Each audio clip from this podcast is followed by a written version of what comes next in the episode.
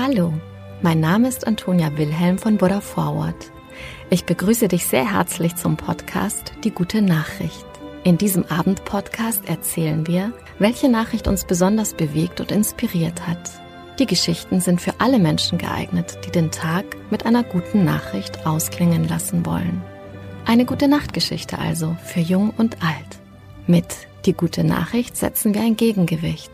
Mit großen und kleinen Geschichten über Glück, Gelingen und Entwicklungen, die Hoffnung machen und das Herz wärmen.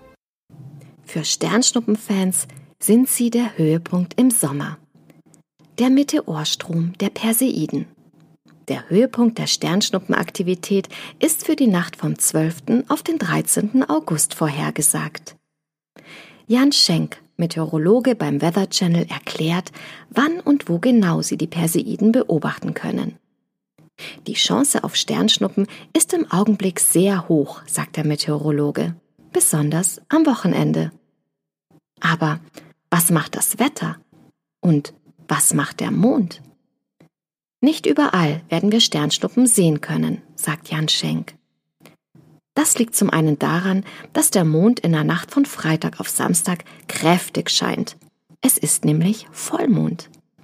Zwischen 21 und 23 Uhr geht er auf und das hat zur Folge, dass die Lichtverhältnisse nicht ganz so optimal sind und der Mond könnte die Sternschnuppen überstrahlen.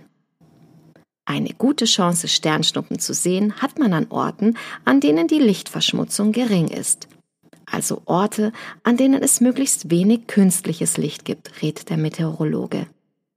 Also nicht in der Stadt, wo Autos fahren und Straßenlaternen leuchten, sondern fahren Sie raus aufs Land. Es soll in der Nacht auf Samstag mit circa 20 Grad auch noch recht warm bleiben.